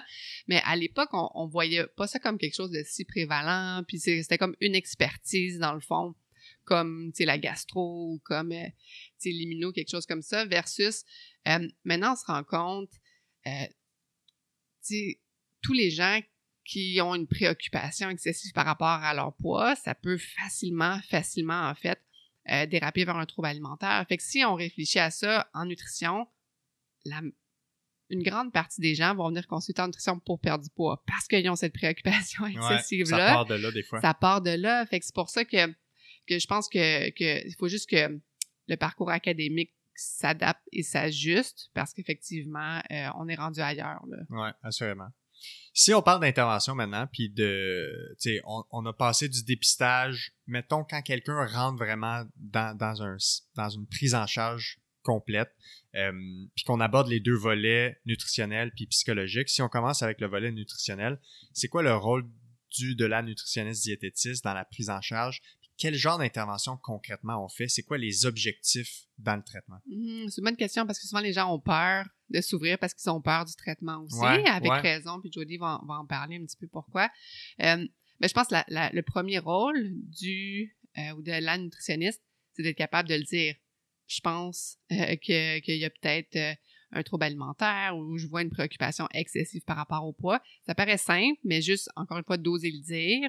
Euh, souvent, euh, les nutritionnistes ne se sentent pas nécessairement à l'aise de le faire. Fait que de d'oser aussi euh, dire à la personne, parce que souvent les gens ils vont se présenter en consultation pour quelque chose de complètement différent, OK. et que de pouvoir clore cette rencontre-là en disant, écoute, je sais que tu es venu me voir pour telle, telle raison, puis là, je te propose quelque chose où, où je t'apprends quelque chose de complètement différent. Fait que dans- de, de faire preuve de beaucoup d'empathie, mais c'est comme de leur faire comprendre, tu sais, souvent, j'explique, c'est, c'est, on est comme en, en cul-de-sac. Fait que si on travaille pas ça maintenant, ça va être une barrière, dans le fond, à probablement beaucoup, beaucoup de choses dans ta vie ou Ouais. beaucoup de symptômes que, que tu vis euh, présentement aussi. Fait que première étape, c'est de le dire, parce que si on n'utilise pas ces mots-là, si on ne le dit pas, euh, ça va être très difficile d'avoir une intervention qui va être adaptée puis qui va justement pouvoir aider la personne parce que sinon on travaille beaucoup tout le temps euh, en parallèle par rapport aux vrais problèmes. Puis ça, je le vois, je supervise beaucoup de nutritionnistes, puis souvent, ça fait la différence quand ils commencent à dire, OK, voici le problème, voici le plan de match, voici ce qu'on va faire, versus, on essaie ça, puis là, ça marche pas, fait que de le dire. Fait que ça, ouais, comme d'essayer de traiter le problème sans Sans- vraiment avoir mis le problème au centre. OK, je comprends ce que tu veux dire. Exact. Ouais, ouais, ouais. C'est exactement ça. Parce qu'il y a une partie de prendre conscience de la problématique doit aider dans le processus d'être capable de mettre en place les interventions. C'est ça. Puis, tu sais, Ok. en sport, on parle beaucoup, de REDS. Relative Energy Deficiency in Sport, de faible disponibilité énergétique. Fait que souvent, les nutritionnistes en sport vont préférer utiliser ces termes-là. Mais non, c'est pas, c'est pas aussi puissant que dire, il y a un trouble alimentaire Ouais. qui fait en sorte que tu comptes pas tes besoins en ce moment. Mais, en fait, un trouble alimentaire, c'est grave, mais c'est traitable. Ouais. Mais il faut le traiter parce que le plus longtemps, dans le fond, il reste, le, le, le, le plus attaché, dans le fond, on va être pour longtemps aussi. Euh, fait en fait, moi, c'est quelque chose qui a vraiment évolué dans ma pratique, puis c'est grâce à, à Jodie. On parlait tantôt un petit peu euh, de la relation des préoccupations, puis euh, les, comportements compulsifs, puis l'effet de la malnutrition, en fait, dans, dans tout ça, en parlant en, début de- d'enregistrement aujourd'hui. Ça, on le présente à la personne. Cette espèce de cercle vicieux-là, souvent, on va le présenter à la personne, puis souvent, elle va, euh, un, être soulagée, parce qu'elle va comprendre finalement ce qui se passe dans sa tête, puis elle va être plus ouverte à ce qu'on va lui proposer dans un deuxième temps aussi. Ce que Jodie vous explique aussi par rapport à l'aspect plus trouble anxieux, euh, trouble obsessif compulsif, c'est aussi des choses qu'on va expliquer à la personne, elle va vraiment se reconnaître dans le fond facilement là-dedans. Fait que moi, à la fin de mon évaluation de nutrition, c'est ce que je vais faire, dans le fond, comme première étape pour que la personne euh, se sente ouverte à travailler euh, cet aspect-là qui va être hyper anxiogène parce que c'est comme l'inconnu puis ils ont peur d'être encore Ouais. plus anxieux. Mais c'est vraiment de, de connecter, je pense, avec cette, cette anxiété-là de la personne, de dire, tu sais, c'est- c'est normal. Si t'étais pas anxieux ou anxieuse en ce moment, euh, ben le problème, il serait pas là. Fait que Ouais. c'est... Puis après ça, comme Jodie le disait, c'est on expose la personne tranquillement à ses peurs. Fait que c'est d'expliquer le traitement euh, dès le départ en disant chaque semaine, on va se fixer des petits objectifs. Il n'y a pas d'attente de mon côté. Si tu y arrives pas, c'est pas que t'es pas capable, c'est pas que t'es pas bon. C'est juste que c'était trop anxiogène. Fait qu'il faut qu'on réajuste dans le fond les objectifs. Mais si on s'expose pas, ben il y en a pas de traitement. Ce traitement, c'est de faire réaliser au cerveau qu'on pensait avoir peur, puis finalement on était capable de surmonter cette anxiété-là, puis on peut passer à la prochaine étape ensuite. Ouais. Fait qu'en nutrition, Ce qu'on appelle l'exposition graduelle. Exposition graduelle. Fait que c'est ce qu'on fait en fait euh, en nutrition, mais on l'explique à la personne en détail pour avoir son engagement. Parce que si on le fait sans lui dire, ben là, ça fonctionne pas. Ben, encore une fois, en physio, comment on traite la peur de la douleur, la peur du mouvement, ce qu'on appelle la kinésiophobie. Tu sais, il y a un questionnaire clinique qui permet de coter ça. C'est l'exposition graduelle au mouvement. S'il y a un mouvement qui génère la, la réaction interne qui est similaire à une phobie, les gens vont, vont rester dans leur cercle vicieux de douleur par rapport à ce mouvement-là. On le voit beaucoup avec pencher puis ramasser des choses. Pour les douleurs au dos, là, c'est à peu près la chose qui a été le plus étudiée. Ben, c'est l'exposition graduelle à ce mouvement-là. Encore une fois, tout le temps des parallèles à faire. Euh, si on parle d'intervention en, psychologie, toi, qu'est-ce que tu concrètement, qu'est-ce que tu fais? Puis euh, peut-être même nous dire comment on fait pour savoir est-ce que quelqu'un a besoin ou non de psychothérapie dans un contexte de trouble alimentaire ou est-ce que ça devrait tout le temps être inclus? Euh, Peut-être nous en parler un petit peu de ça. Mais je pense que Alexia peut parler un peu de comment elle, elle, elle fait le pair entre quelqu'un qui a besoin de Mhm. plus euh, ou non, parce que c'est souvent elle qui va, qui va faire ce, ce tri-là. Puis je peux, je peux partir après ça. Oui, ben tout à fait. En fait, euh, souvent, généralement, ils commencent en nutrition, comme on le disait. Ouais. Euh, puis, euh, si je vois que l'anxiété est tellement, tellement élevée, ou si, Mm. euh, des fois, il y, a, il y a justement le trouble alimentaire peut aussi euh, servir à protéger la personne contre des traumas qui ont été vécus dans le passé. Ouais, ouais. Euh, quand il y a beaucoup de choses qui sont passées soit dans l'environnement d'entraînement, quand je remarque que justement il y a énormément de détresse ou euh, dans certains cas s'il faut modifier l'entraînement, des choses qu'on qu'on souhaite pas faire, mais des fois on n'a pas le choix. Puis si on veut justement aider euh, la personne à pouvoir gérer cette période hyper anxiogène là, mais c'est là où je vais référer en, en psychologue. Mais souvent j'attends qu'il soit prêt aussi, fait que c'est pas d'office on commence les deux en même temps. On fait un peu de travail en nutrition, la personne elle prend confiance, puis là elle accepte d'aller euh, faire le suivi en Ok. psycho ensuite. l'anxiété est vraiment le nerf de la guerre dans ce que toi tu fais comme ouais, travail. c'est ça. Alors, euh, tu sais, si on parle de traitement de troubles alimentaires, on parle généralement de différentes choses qui sont impliquées dans le traitement. Il y a une, partie euh, psychoéducation, énormément, euh, motivationnelle, c'est sûr et certain, parce que ces personnes-là sont, sont sont attachés à leur trouble, ils ont énormément peur que, que, que, des choses vont arriver euh, de négatives s'ils si, si, lâchent euh, le trouble alimentaire ou s'ils essaient le traitement. Alors, il y a toute une côté motivationnelle. Puis là, après ça, on tombe dans le traitement. On a parlé de, ça peut être des, des, des des, outils euh, ou comportementaux comme l'exposition euh, graduelle aux peurs. ça peut être aussi la défi des pensées, comme en douleur chronique, par exemple. On sait que faire la catastrophe, ça empire la douleur, right? Mais c'est la même chose ici. Ils sont toujours en, train de dire, mais ça, ce barton va me faire grossir euh, mm-hmm. énormément. Ils ont beaucoup, beaucoup de pensées catastrophiques euh, qui engendrent énormément de peur. Alors, ils font des, des conclusions hâtives mm-hmm. par rapport au futur. Alors, il y a beaucoup de, de, de, défis, des pensées, euh, défis des, des, des à un moment donné des croyances peut-être un peu plus profondes, des fois aussi des, des, des croyances liées euh, au, au, trauma, aux, histoires qu'ils ont vécues euh, d'un jeune âge, qu'il y a un problème avec leur corps, qu'ils doivent gérer ça parce que ça se peut qu'à un moment donné, euh, à 10-11 ans, mais quelqu'un a dit qu'il devrait en perdre du poids, puis tout le monde dans, dans l'entourage a essayé de gérer leur poids, mais ils sont pris avec une histoire qui a vraiment un problème avec eux, puis vraiment, c'était plus un problème systémique dans la famille ou dans, dans, dans l'environnement. Alors, beaucoup de défaire ces histoires-là, de travailler toutes les émotions, aussi la honte, culpabilité, la colère, euh, c'est puis c'est sûr et certain l'anxiété. Euh, souvent, euh, s'ils ont vu le diététiste avant, mais ça se peut qu'ils ont fait beaucoup de, de du travail psychoéducation, euh, motivation, exposition comportementale.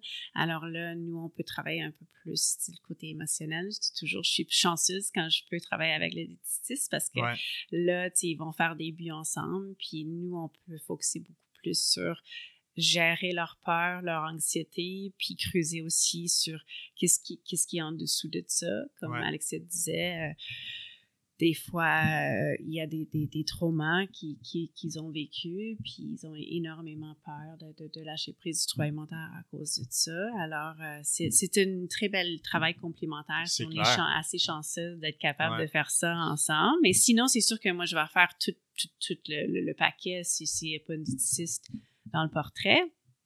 Mais euh, c'est ça. Parce qu'il y a beaucoup dans ce que tu dis de aller au fond des croyances et des pensées que les gens ont en lien avec tout ce qui est lié à la nourriture, déconstruire. Euh, puis j'imagine que des fois, ça doit être difficile quand ça vient de tellement loin et longtemps, puis que c'est comme si leur vision du monde a juste, a toujours été comme ça, que ce soit par rapport au poids, à l'alimentation, à la nourriture. Donc, ça doit vraiment être un très confrontant de, de devoir être exposé à une autre vision du monde par rapport à ça et euh, d'être capable de surmonter ça, ça doit être un énorme défi. Euh, est-ce que tu as identifié ou est-ce que même dans les recherches sont capables d'identifier c'est quoi les facteurs euh, les plus forts qui, qui semblent prédisposés à ça? Tu as parlé de, de, de l'enfance, de comment la nourriture, l'alimentation est vue dans l'enfance, l'image corporelle, euh, l'entourage, les, les, même les traumas psychologiques. Ça, des fois, j'imagine qu'il faut aller jusque-là pour être capable de, de régler ces problèmes-là. Mais c'est ça, je pense que tu as nommé. Euh, ouais, c'est ça. c'est ça, c'est vraiment, euh, tu sais, on, malheureusement, on est un peu pris avec euh, l'histoire qui est créée de nous euh, pendant notre enfance, notre adolescence. Hein. Alors, euh, les facteurs de risque environnementaux sont tellement importants. S'il y a des commentaires dans, dans l'environnement familial, mais ça peut être par rapport à, la personne, mais ça peut aussi être par rapport à, à, à les adultes euh, eux-mêmes. Si ma mère était toujours préoccupée par ouais. l'alimentation, c'est pas le faute des parents, c'est pas le faute des entraîneurs, mais c'est sûr et certain qu'on peut avoir un, environnement qui met quelqu'un plus à risque ou un environnement plus protectrice, on dit. C'est ça qu'on on essaie d'aider de, de, des parents et des, des environnements sportifs à, à, à faire. C'est de, vraiment euh, être plus axé sur les, les facteurs de protection contre ça. Euh, ça peut, il peut y avoir des choses un peu plus euh, graves, comme, comme on dit, des, des, des, traumas, des humiliations publiques, des pesées faites en public avec des, avec des, des euh, punition après, dépendant du chiffre sur la balance. Alors, la personne, tu sais, il y a toute une, une, oui, ils ont peur de, de, de, de, prendre du poids, mais peur, le prise de poids engendre aussi une, un jugement social, puis un rejet. Puis on est très, très, très, très, très comme être humaine. Ouais. Euh, programmé pour éviter le rejet. Ouais, On ne veut pas être rejeté du groupe. Alors, de défaire tout ça est très, très difficile. Ça prend beaucoup, beaucoup de, une relation euh, vraiment de confiance avec mm-hmm. notre équipe de traitement. Euh, puis un développement aussi de confiance en soi, de l'affirmation de soi, de, de l'identité comme personne, de, de, de compassion pour soi. Il y a tout un travail très, très, très complexe et profonde à faire en psychologie. Alors, c'est pour ça que je dis souvent, c'est ça, je suis très chanceuse si je peux avoir une diététicienne ouais, dans le portrait pour gérer un peu plus euh, les buts nutritionnels, s'assurer que je mange assez, euh, on va gérer l'entraînement ensemble, puis toute l'anxiété par rapport à ça. Euh, c'est ça. Je me demandais, en, physio, pour chacune des blessures, des pathologies, il y a beaucoup d'études par rapport aux facteurs pronostiques négatifs, positifs quand, on prend en charge quelqu'un. Donc, des facteurs qui prédisposent quelqu'un à régler le problème versus à ce que le problème reste. Est-ce que autant en nutrition qu'en psychologie, ils ont identifié certains facteurs, peut-être euh, chacun votre tour s'il y en a qui vous viennent en tête? Mais c'est sûr que, tu sais, on a un meilleur prognostic de traitement si, mais si on a eu ça pour pour. Il y a comme une fenêtre au début. OK, ouais, l'aspect temporel. Ouais, ouais, tu sais, une fenêtre de peut-être un ou deux ans, là, où on veut vraiment euh, accrocher, euh, tu sais, le trouble. S'il y a du support dans l'environnement pour ça, parce que c'est comme si moi, je dis à Alexia, on est, on est tous ensemble, on est tous dans le bateau, on vous aide vraiment à, à, dans, dans, votre voyage.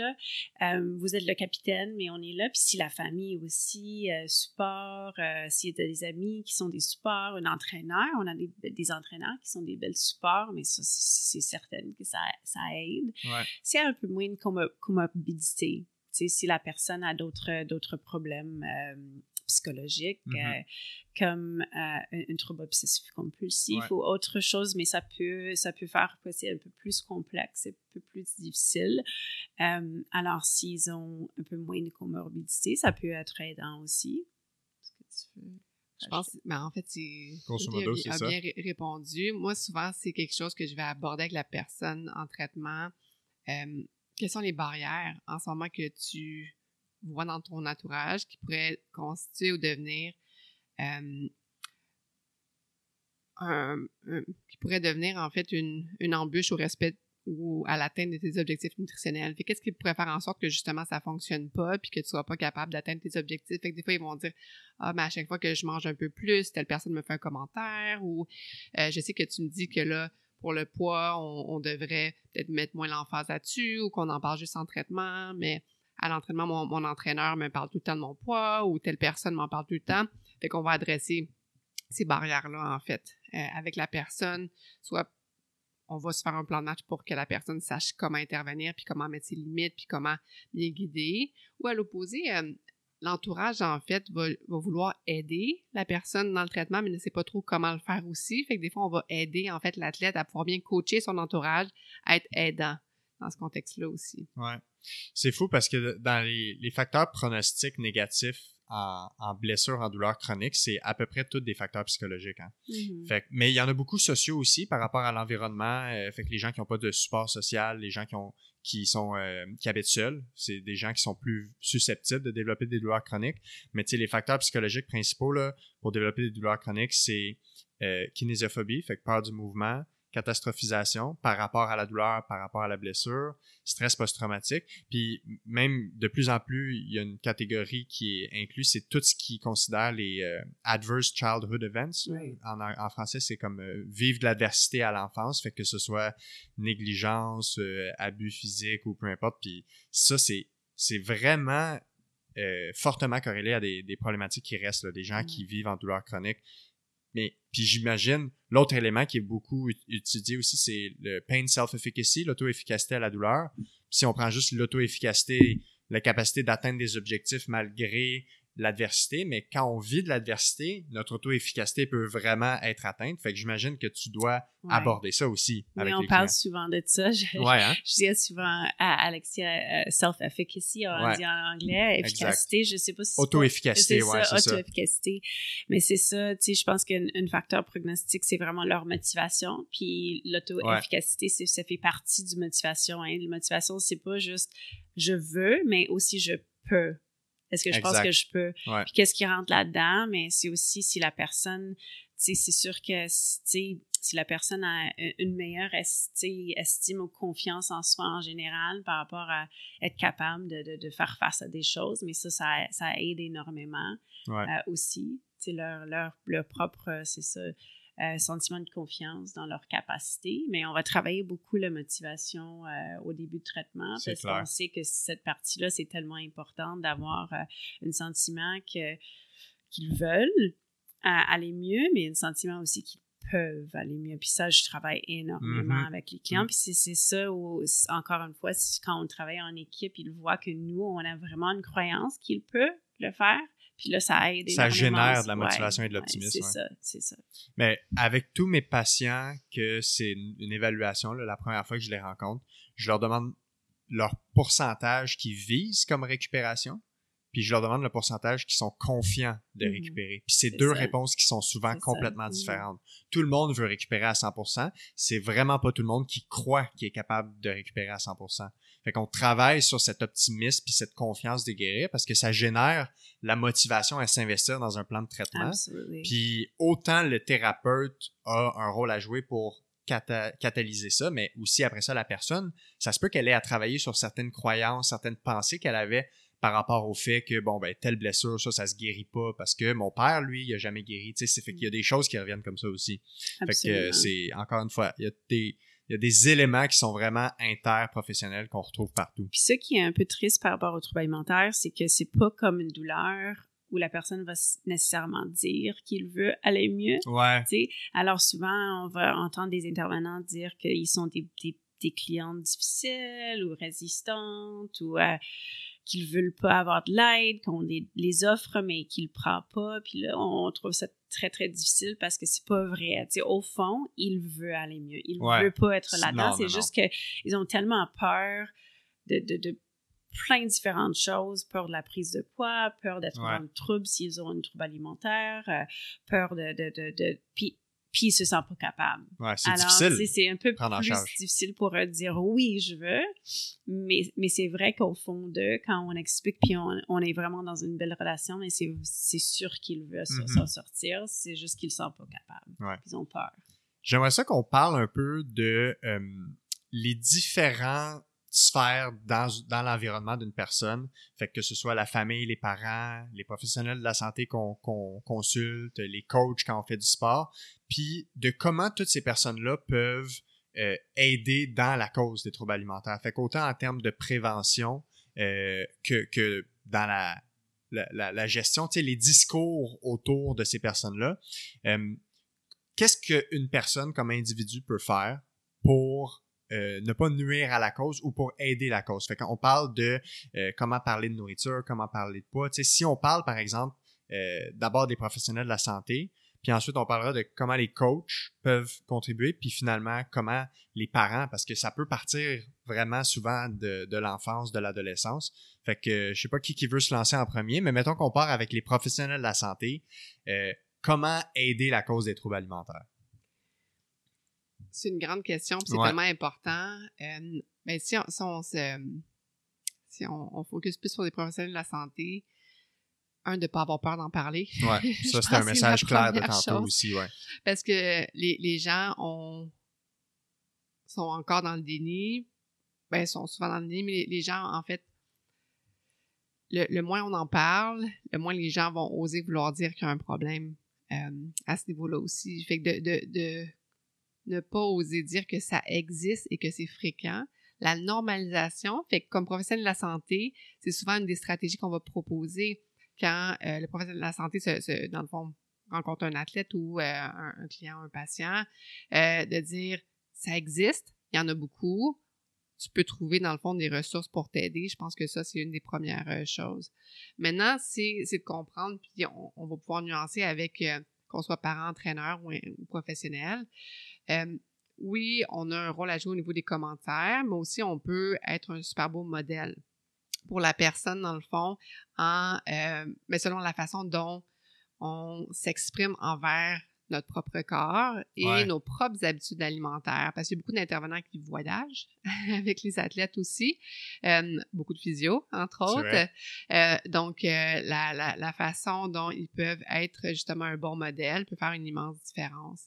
Fait plus concrètement, par rapport aux commentaires, je pense on en parle beaucoup, là, la, la stigmatisation par rapport au poids ou tout ce qui est par rapport à la perte de poids, on en parle de plus en plus dans les, les dernières années. Je pense que le premier message, c'est de pas penser que perdre du poids, c'est facile, puis que ça va tout régler dans un dans le fond quand on parle d'athlètes par rapport à la performance parce que souvent en nutrition nous tout le monde nous réfère des athlètes pour qu'ils perdent du poids sainement. Ouais. Fait que souvent c'est plus est-ce qu'on a une marge de manœuvre oui ou non? Fait que la première chose c'est de comprendre que la marge de manœuvre est vraiment limitée par rapport à la modification de la composition corporelle. C'est pas juste un problème de motivation ou ah mais ben, si tel athlète réussit pas, ben c'est parce que il est pas capable de suivre les consignes, puis il est pas motivé. Fait que je pense de changer notre message par rapport à ça fait une grande différence, mais aussi de réaliser que on sait pas, encore une fois, visuellement, ça paraît pas qu'on a un trouble alimentaire. c'est là où faut qu'on essaie de d'améliorer ou de de changer nos propres billets comme professionnel de la santé, parce que souvent, si on voit une personne amaigrie, on va, oups, peut-être faire plus attention, mais peu importe, dans le fond, la, le la silhouette ou de quoi a l'air la personne, elle peut souffrir d'un trouble alimentaire. Fait que de tout le temps être prudent dans nos commentaires quand on adresse euh, que ce soit le poids ou euh, des commentaires sur l'alimentation de la personne. Je pense que ça, c'est euh, vraiment important aussi. donc, de pas on peut parler de poids, parce que ça, c'est l'autre chose aussi. Souvent, dans le fond, c'est comme, OK, ben d'abord, on peut plus rien dire, on peut pas parler de poids, euh, parce qu'on sait que le poids, la composition corporelle, oui, ça peut affecter la performance, ça peut avoir un lien.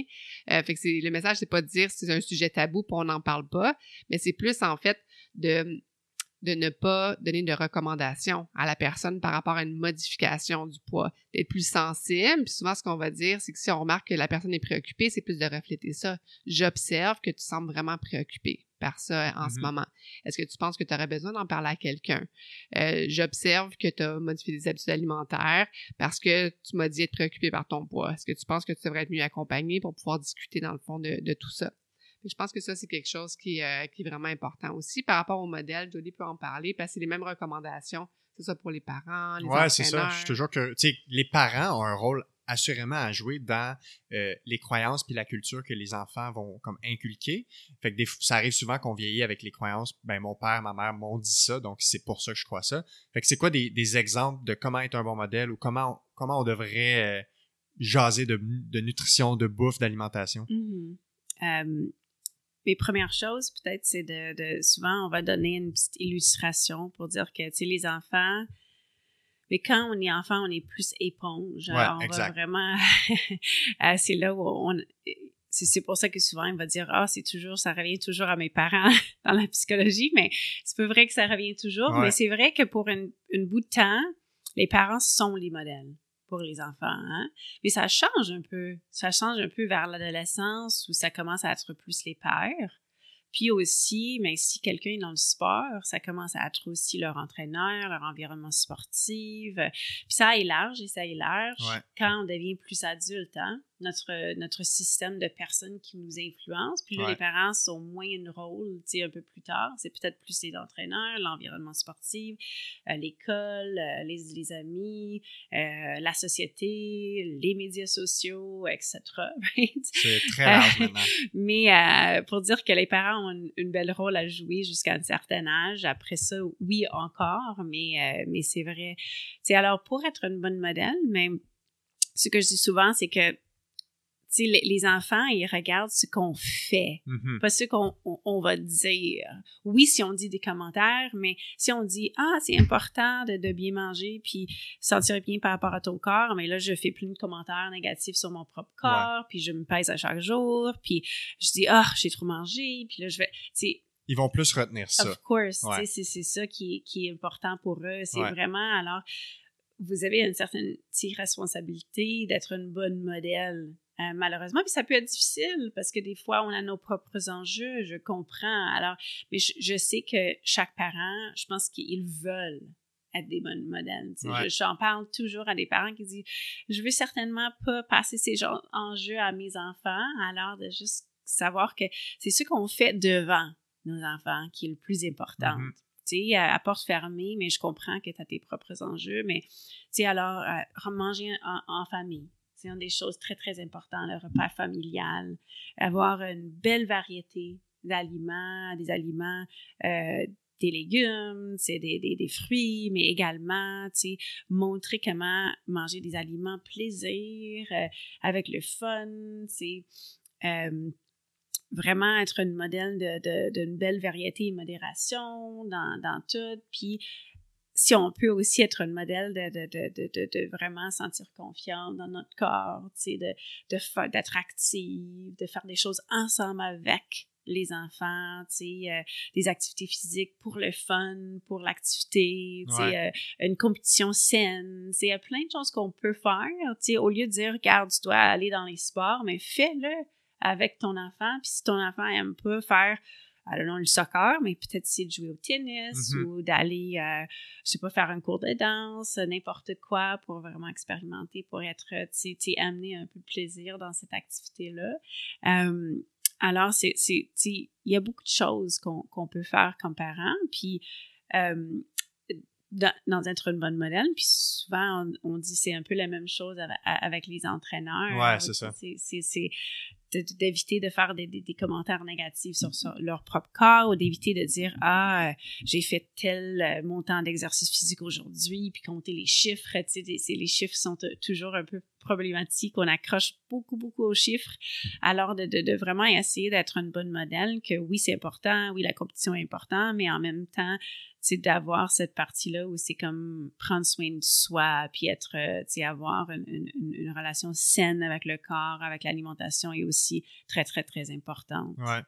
De- depuis, euh, c'est souvent les commentaires qu'on parle, quand on veut faire de la prévention, on veut faire attention aux commentaires, mais c'est vrai quand tu, mets l'emphase sur le comportement puis vraiment mener, mener l'exemple, euh, c'est clairement une bonne façon.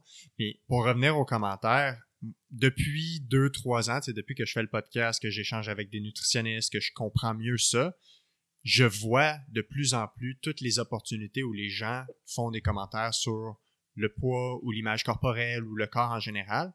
Puis je suis toujours à la recherche d'une bonne raison pour commenter le poids de quelqu'un. Je n'ai pas trouvé encore que ce soit un commentaire positif ou négatif entre guillemets. Je n'ai toujours pas trouvé de bonne raison de faire un commentaire par rapport à ça. Souvent, on, on félicite la perte de poids sans savoir quelle est la cause derrière ça. Est-ce que c'est voulu, pas voulu? Il y a beaucoup de raisons très malsaines d'avoir perdu du poids. Il y a des maladies qui nous font perdre du poids, fait qu'on sait jamais qu'est-ce qui s'est passé. Puis on réprimande beaucoup le gain de poids ou on, on fait des commentaires beaucoup là-dessus. Fait que ça, c'est une des choses que, que j'ai vraiment été éveillé. Puis je- quand, quand tu comprends, quand tu vois quelque chose, tu le vois partout maintenant. Puis c'est vraiment fréquent. Vraiment fréquent. Tellement fréquente. Il y a comme un problème de société. Ouais. La préoccupation du poids et la Ouais, silhouette, c'est vraiment un problème de société. Puis, puis vous, tu parlais de, de mener par l'exemple, tu sais, les parents. Je reviens encore aux comparaisons avec la physio, les blessures. Les enfants là, qui ont des douleurs, des blessures, des douleurs chroniques, c'est, je vais pas dire c'est anormal parce que ça arrive, mais mettons si on exclut certaines maladies euh, juvéniles ou, en enfance qui font qu'on peut avoir des douleurs, c'est vraiment rare des, enfants, des, des, des jeunes qui ont des douleurs qui sont incapacitantes. Puis quand je les vois en clinique, moi j'observe beaucoup le parent. Puis l'anxiété des enfants est souvent présent par l'anxiété des parents. Puis la douleur chronique chez les enfants, tu regardes souvent, puis les parents ont des douleurs chroniques, puis je, je, je vais souvent m'attarder à parler aux parents comme est-ce que vous faites des commentaires par rapport à votre blessure, votre douleur? Parce qu'ils vont souvent faire des choses comme ça, comme Ah, moi, tu sais, j'ai les genoux, tu sais, papa, il a des, vieux genoux, il peut pas se pencher, euh, papa, il a mal au dos aujourd'hui, il peut pas. Puis l'enfant, à 7, 8, 9 ans, va me dire des choses comme Ouais, mais papa, lui, ses genoux, ils sont finis, sais. Fait que c'est vraiment ancré, même dans le comportement du parent par rapport aux blessures, aux douleurs. Fait que c'est, ça me surprend pas que ça revienne comme pratique commune dans à peu près euh, tous les contextes. Fait que, en tout cas, c'est ça. Fait que souvent, il faut que j'intervienne avec le parent pour lui dire arrêtez de dire à votre enfant que votre dos il est scrappé, tu sais, parce qu'il mène pas le bon exemple.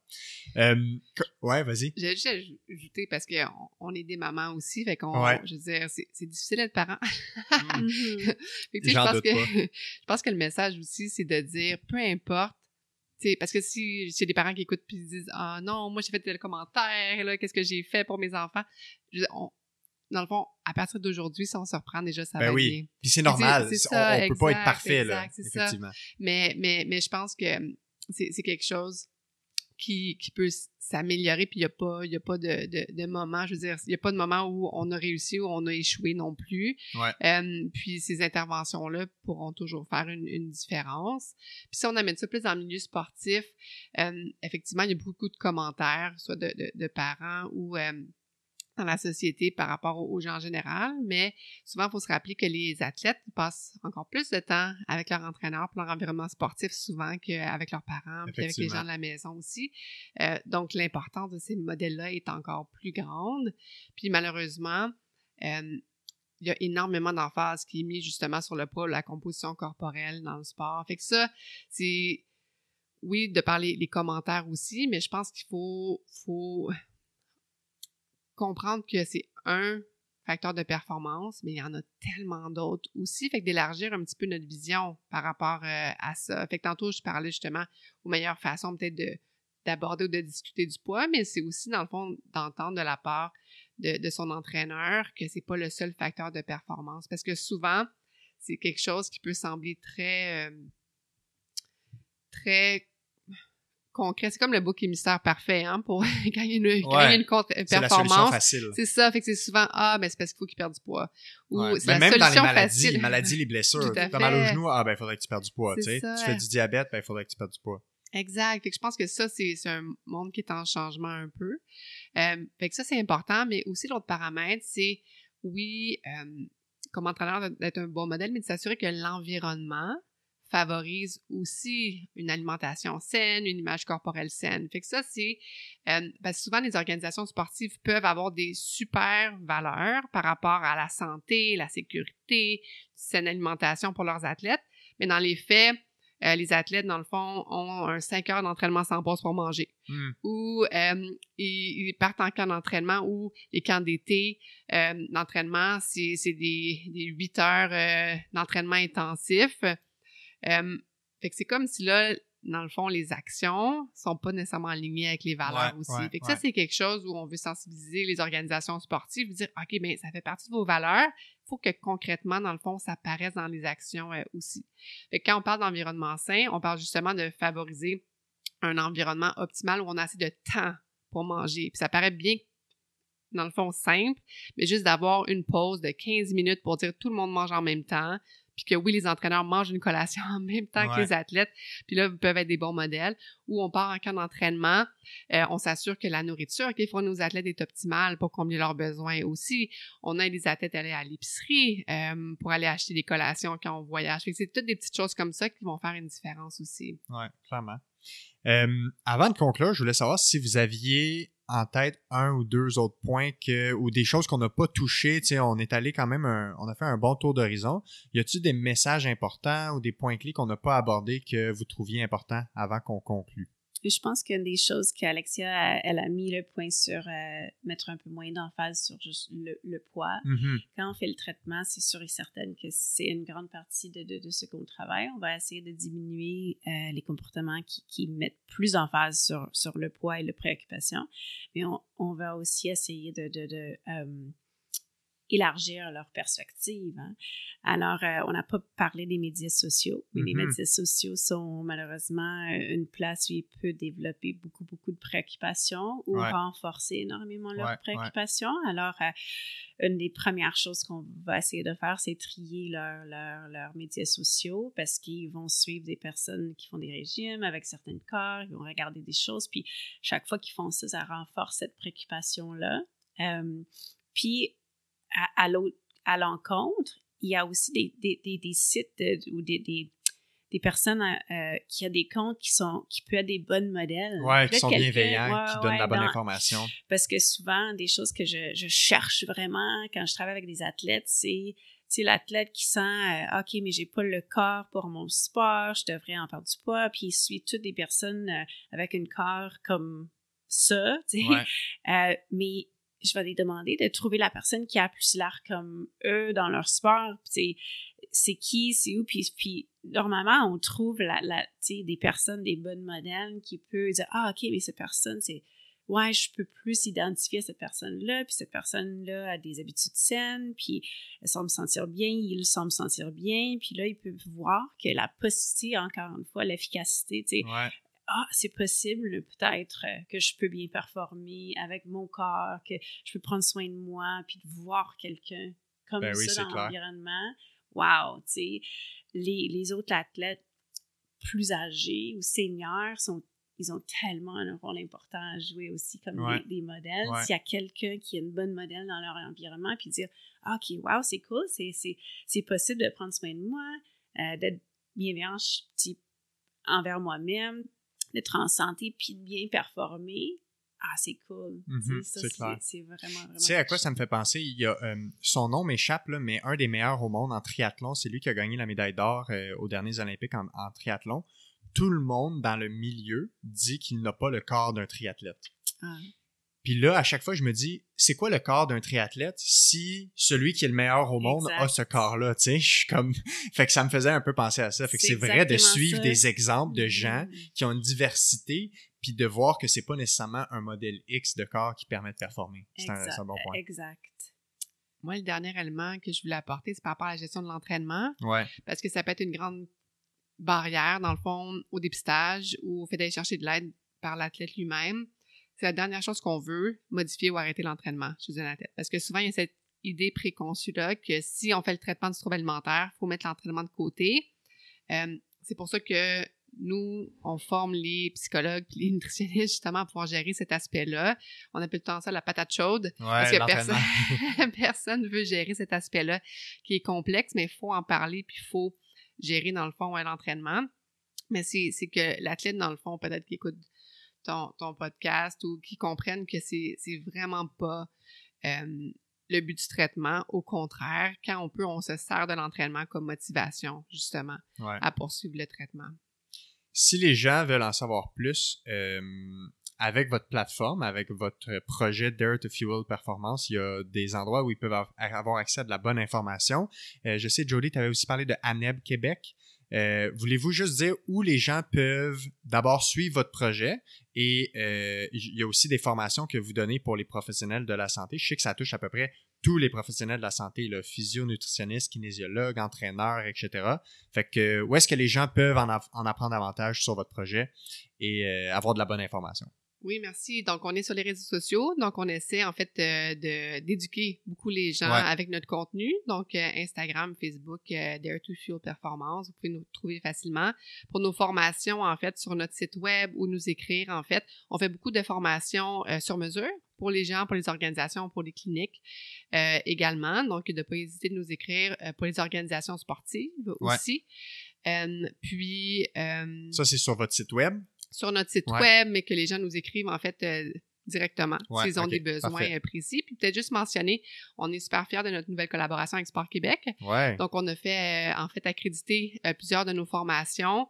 Puis, euh, ça veut dire qu'elles vont donner des, des points de perfectionnement pour les entraîneurs du Québec. Donc, Sport Québec, euh, sur leur site web, là, incessamment, vont euh, justement euh, offrir les inscriptions pour toutes nos formations. Donc, les gens peuvent aller consulter les ressources de Sport Québec aussi pour avoir accès à nos formations. Excellent. Puis vous êtes aussi chacun, vous faites aussi de la vulgarisation un peu de l'information sur vos plateformes comme de façon individuelle, hein, je pense aussi. Non? Alex. Ben, Alexia, oui. Mais t'as pas aussi un compte avec la euh, Connected Psycho- Psychology ou. euh, oui, oui, oui, je dirais pas que c'est si actif en Il y ce en a moment. quand même un peu, pas pire.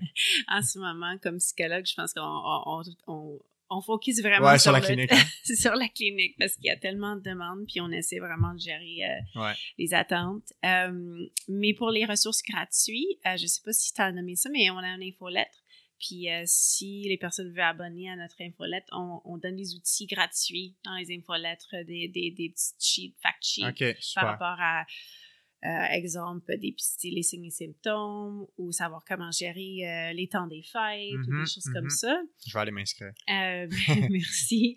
Euh, pour les ressources gratuites, je- comme vous avez dit, j'ai parlé d'ANEB Québec. Ouais. Je pense que ça, c'est, à Québec, notre organisation à but non lucratif. ANEB, comment ça s'écrit?